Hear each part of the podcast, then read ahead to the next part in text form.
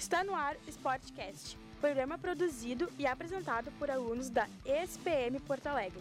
A apresentação, Tomás Simões Pires. Sejam muito bem-vindos, está começando mais uma edição do nosso Sportcast, edição número 7. Hoje nós vamos falar sobre judô, tem bastante coisa para falar aí, Pan-Americano chegando, Mundial do Japão também. Bom, uh, saiba onde encontrar o Sportcast, né, gurizada? Uh, no Spotify, no SoundCloud, siga a gente nessas plataformas e fique ligado nos novos episódios do Sportcast. Também não esqueçam de nos seguir no Instagram, arroba SportcastSPM. Solta a vinheta.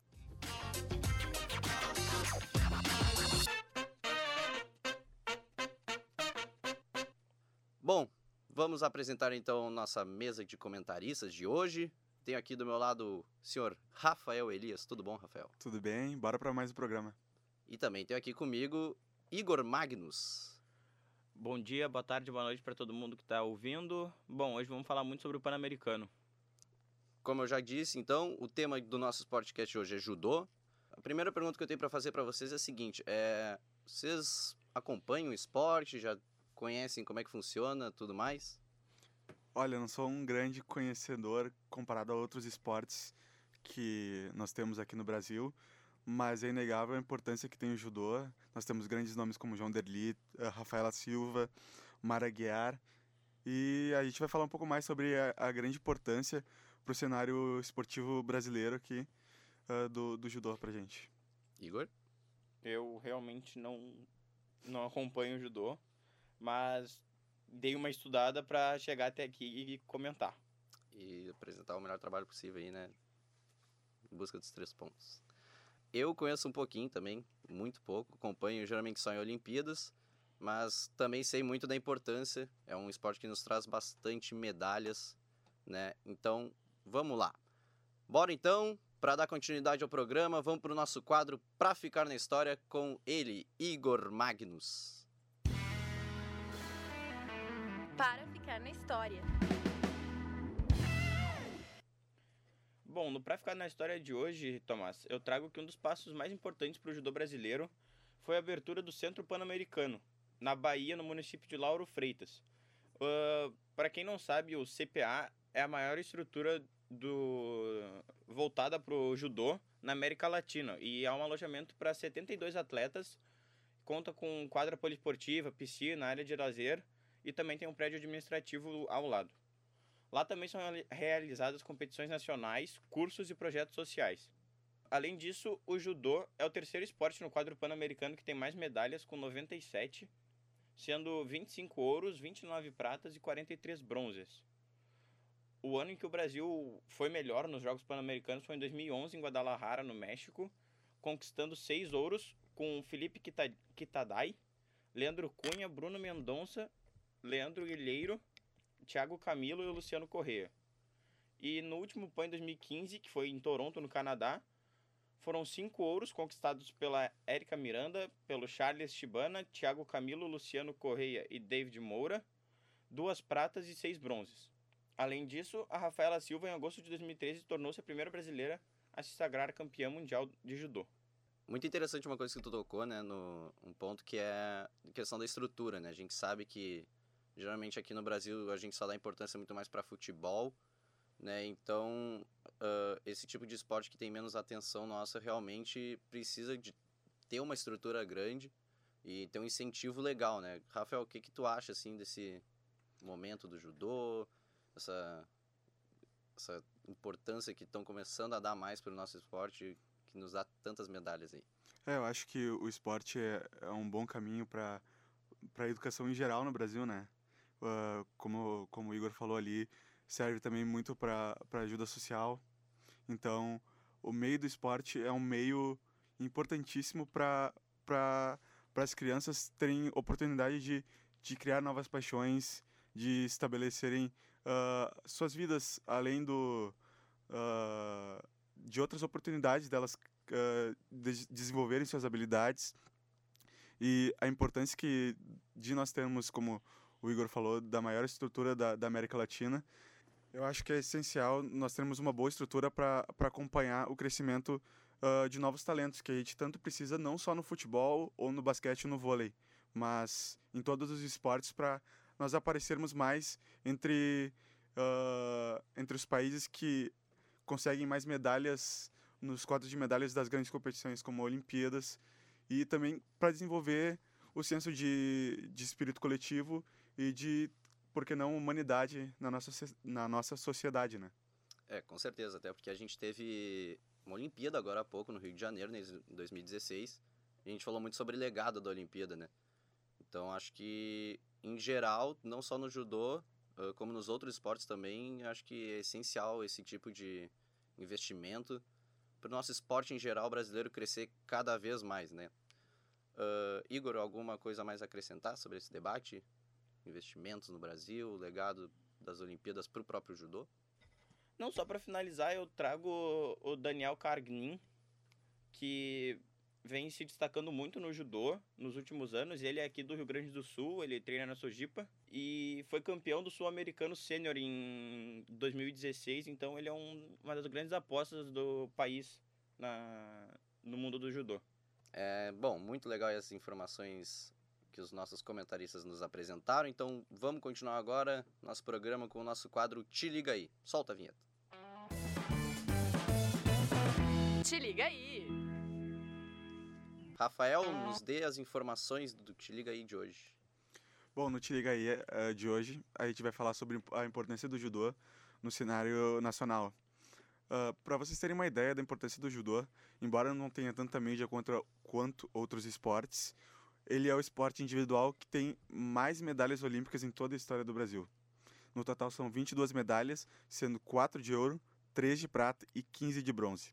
A primeira medalha foi conquistada pelo japonês naturalizado brasileiro Shaki Ishi nos Jogos de Munique em 1972.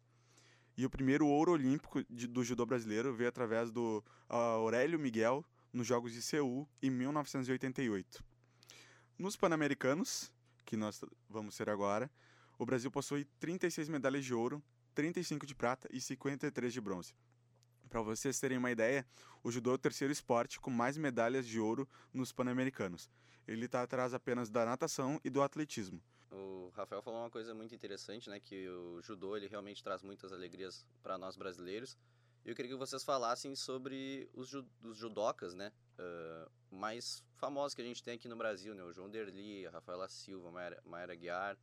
E também que vocês falassem um pouco sobre a representatividade que eles têm uh, na sociedade em geral e também para o esporte. Eu trago o João Derli, que foi primeiro campeão mundial de judô, uh, por uma representatividade no estado do Rio Grande do Sul mesmo, porque ele é secretário de esporte e lazer aqui no governo do Eduardo Leite e ele tem feito muito pelo esporte, tipo, dando mais visibilidade, trazendo as pessoas mais para pro ramo do judô, assim, não tipo ficando só com futebol, basquete, vôlei, que são os três principais aqui no, no sul do país. E o que, que tu acha, Rafael? Eu concordo contigo, o, o João Derli é, é um grande nome do, do judô nacional e eu acredito ele ser o maior nome do, do judô do Rio Grande do Sul, né? Ele é muito famoso no Rio Grande do Sul, tanto que, como tu falou, ele é secretário de Esportes e Lazer do governo Eduardo Leite no Rio Grande do Sul. E, e também nós temos outros nomes, tem a Mayra Guiar, que tem dois pratas nos Jogos Pan-Americanos, 2007 e 2015, e também a Rafaela Silva, que que tem uma história linda por trás da conquista dela. Ela foi a, a, a conquistou o primeiro ouro da, das Olimpíadas do Rio em 2016 uh, no Brasil, né? Então é, foi um momento emocionante, principalmente com uma história uh, que rodou o Brasil na época quando ela conquistou, que foi bem emocionante. Ela, ela chegou a chorar e daí entra na questão do que o do que o Tomás falou da, da representatividade da gente uh, só ligar para outros esportes em momentos marcantes. E o da Rafaela Silva é um grande exemplo disso, porque em 2012 ela nas Olimpíadas de Londres ela foi eliminada por um golpe legal e sofreu diversas críticas e diversos xingamentos, inclusive racistas. E ela acabou sofrendo muito, precisou de ajuda psicológica para isso. Em 2016 ela chega e ganha o primeiro ouro uh, do Brasil em seu país, depois de uma história de, de uma vida toda de, de luta, ela, ela cresceu na Cidade de Deus, então é um dos momentos marcantes do Rio 2016 e também da história do esporte brasileiro. E, e eu acho que é, isso é muito importante para a gente pensar a representatividade e o tamanho da mídia que tem o, esses outros esportes além do futebol no Brasil, né? Que a gente dá atenção em alguns momentos, momentos marcantes como Olimpíadas, uh, e não dá tanta atenção como outros esportes e, e por isso ela não consegue se desenvolver como em outros países, como Estados Unidos e outros. É, e eu acho que a Rafaela Silva ela viveu uma história de superação, viveu e ainda vive uma história de superação tanto dentro do tatame como fora, né? Então, é um exemplo de vida muito grande assim para para as pessoas que querem seguir a carreira de judocas assim, de tipo nunca desistir mesmo. É, e um outro ponto que eu gosto de tocar uh, que me chama a atenção dos judocas é são as ações sociais que eles fazem no dia a dia, né? Uhum. A Rafaela Silva, o João Derli, a Mayra Guiar e tantos outros judocas no Brasil, eles vão bastante em comunidades, uh, uh, auxiliam crianças, uh, fazem projetos para integrar as crianças ao esporte. E isso é muito legal, né? Eu acho que é uma maneira também, como já disse no início do programa, de educar as crianças e é muito bom. Vamos dar continuidade ao nosso programa, vamos trazer aqui algumas atualidades né, sobre o nosso judô brasileiro. Uh, foram convocados os atletas que irão participar dos Jogos Pan-Americanos de Lima, no Peru, e também para o Campeonato Mundial de Tóquio, que vai ocorrer no Japão. Uh, as duas competições ocorrem em 2019. É, a equipe masculina ela vai chegar a Lima com 100% de renovação em relação à participação da equipe do Brasil em Toronto, que ocorreu em 2015. E os convocados são é, o Renan Torres, o Daniel Carguin, que é aqui da Sojipa, aqui de Porto Alegre, o Jefferson Santos Júnior, Eduardo Yudi Santos, Rafael Macedo, também aqui da Sojipa, o Leonardo Gonçalves, também da Sojipa, e o Rafael Silva, o Baby, que também é outro belo judoca e é uma esperança de medalha da, da nossa equipe brasileira. Uh, no feminino, o Brasil vai com Natália Brigida, aqui da Sojipa RS, a Larissa Pimenta, a Rafaela Silva, a Alexia Castilhos, também da Sojipa, Ellen Santana, Mayra Guiar e a Beatriz Souza. Dessas, só a Brigida, Rafaela e a Mayra estiveram em Toronto em 2015. Bom, o que, que vocês acham aí dessa renovação da seleção brasileira de judô? E também quais as expectativas de vocês aí para os próximos campeonatos? Eu acho importante que haja uma renovação na seleção. Uh, eu acredito que seja uma boa hora para surgirem novos nomes. É aquilo que a gente já falou no programa da Fórmula 1, tipo, até surgir um novo nome assim para um esporte que não é muito visto, aquele esporte vai continuar ficando de lado. Então, é bom uh, ir reformulando para vai que surja um nome nesse Pan-Americano, sabe? se surgir um nome, o judô pode virar um grande esporte no, no Brasil, que tenha investimento, que tenha tipo concorrência, que as pessoas realmente olhem para o judô como um esporte que já deu tanta alegria para muita pro povo. A preparação até para novos atletas tem que ser constante, né? Para que o esporte continue evoluindo e continue chamando a atenção das pessoas, que cresça a, a mídia em cima delas e que a valorização seja maior. E essa valorização só vai acontecer quando surgirem mais e mais atletas. Então, a preparação para que surjam uh, novas safras, digamos assim, de atletas tem que ser contínua, tem que ser constante para que o esporte seja mais valorizado aqui no, no país. Eu acredito que o Brasil vem forte no feminino, em busca de medalha com a Rafaela Silva, com a Maria Guiar, e no masculino, com os nomes que a gente já citou, com o Rafael Baby tendo grande chance de conquistar medalha. E com os atletas da Sojipa também, que a gente espera muito deles. Uhum. Eu concordo, uh, principalmente uh, a questão do, do, do judô feminino. Uh, a Mayra Guerra e a Rafaela Silva já são nomes muito consolidados no esporte. Já são nomes conhecidos no, no país até para muita gente que não conhece o esporte. Então, nós temos boas perspectivas para o judô brasileiro, né? Principalmente no feminino, como tu falou também no masculino, no, com o Rafael Silva. Então, esperamos, temos boas expectativas. É, eu particularmente estou bem otimista para esse Pan-Americano e também para o Mundial. E a gente aqui do Sportcast deseja toda a sorte do mundo aos nossos atletas que vão participar aí do Pan-Americano e do Mundial de Tóquio. E falando dessa nova safra de atletas, vamos conferir uma entrevista feita pelo Augusto Braga com Daniel Carnim, atleta da Sojipa que foi convocado para o PAN e vem se destacando muito desde cedo no judô. E aí, Tomás, beleza? Eu mando um abraço também para todo mundo que está na mesa. E a gente está aqui com o Daniel Cargnin, um nosso atleta de 21 anos que apesar de ser jovem já tem um histórico de grandes conquistas, né? Ele é o nosso atual campeão mundial júnior, ele é também é o campeão pan-americano e o campeão sul-americano de judô. E a gente do Sportcast teve a oportunidade de conseguir essa entrevista com ele. Então, Daniel, nos conta, por que que tu escolheu o judô dentre todos os outros esportes? Assim, o que que te chamou a atenção nesse esporte? Eu escolhi o judô foi mais ou menos assim por uma pela minha criação, que meu melhor amigo era fazia judô de infância. Daí um dia eu fui, continuei e comecei a gostar. Minha família também, minha mãe gostou bastante, tanto é que ela fez judô. Então acabou fazendo porque ficava me esperando e tal. Então foi mais daí foi passando o tempo, para Sojipa, criando criei um ídolo no esporte, que foi o João Derli, e foi se desenvolvendo.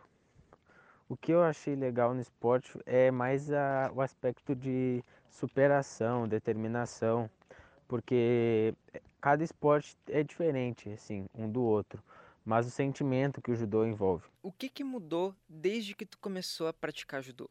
Ah, o que mais mudou foram os objetivos, né? Que no início eu comecei mais por esporte, saúde, e depois eu fui construindo sonhos dentro do esporte que acabou abrindo portas para mim e eu fui cada vez almejando mais.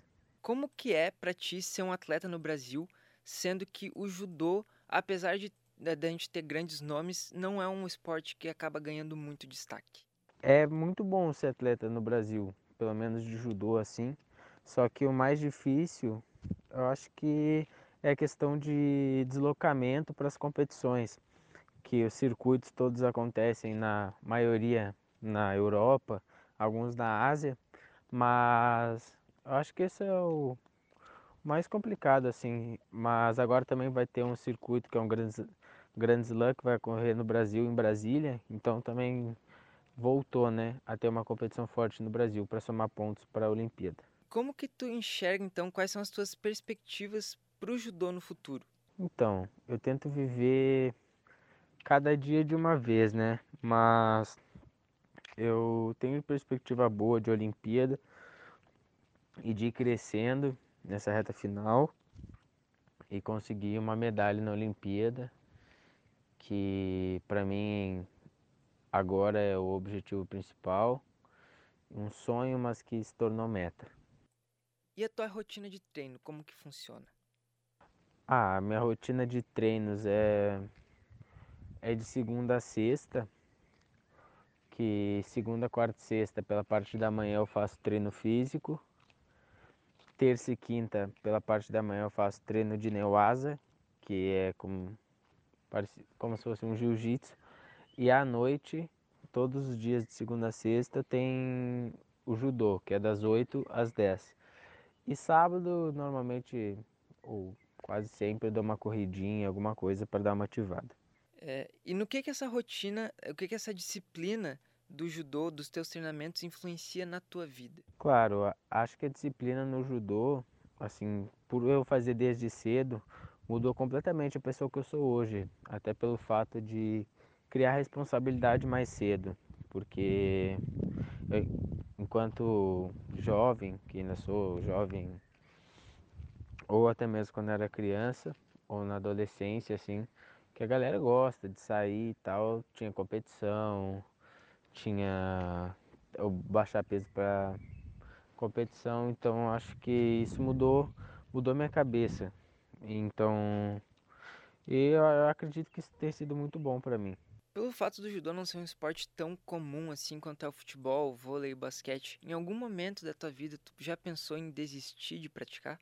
Eu pensava assim, mais no início, que eu gostava de jogar bastante futebol Então eu ficava meio que em dúvida entre jogar e, e ir pro judô. Mas agora, assim, até nesse projeto Tóquio 2020, não, não tenho tido muito tempo para pensar sobre isso, porque é o que eu quero até 2020, depois eu não sei o que vai acontecer. Então, até o momento não.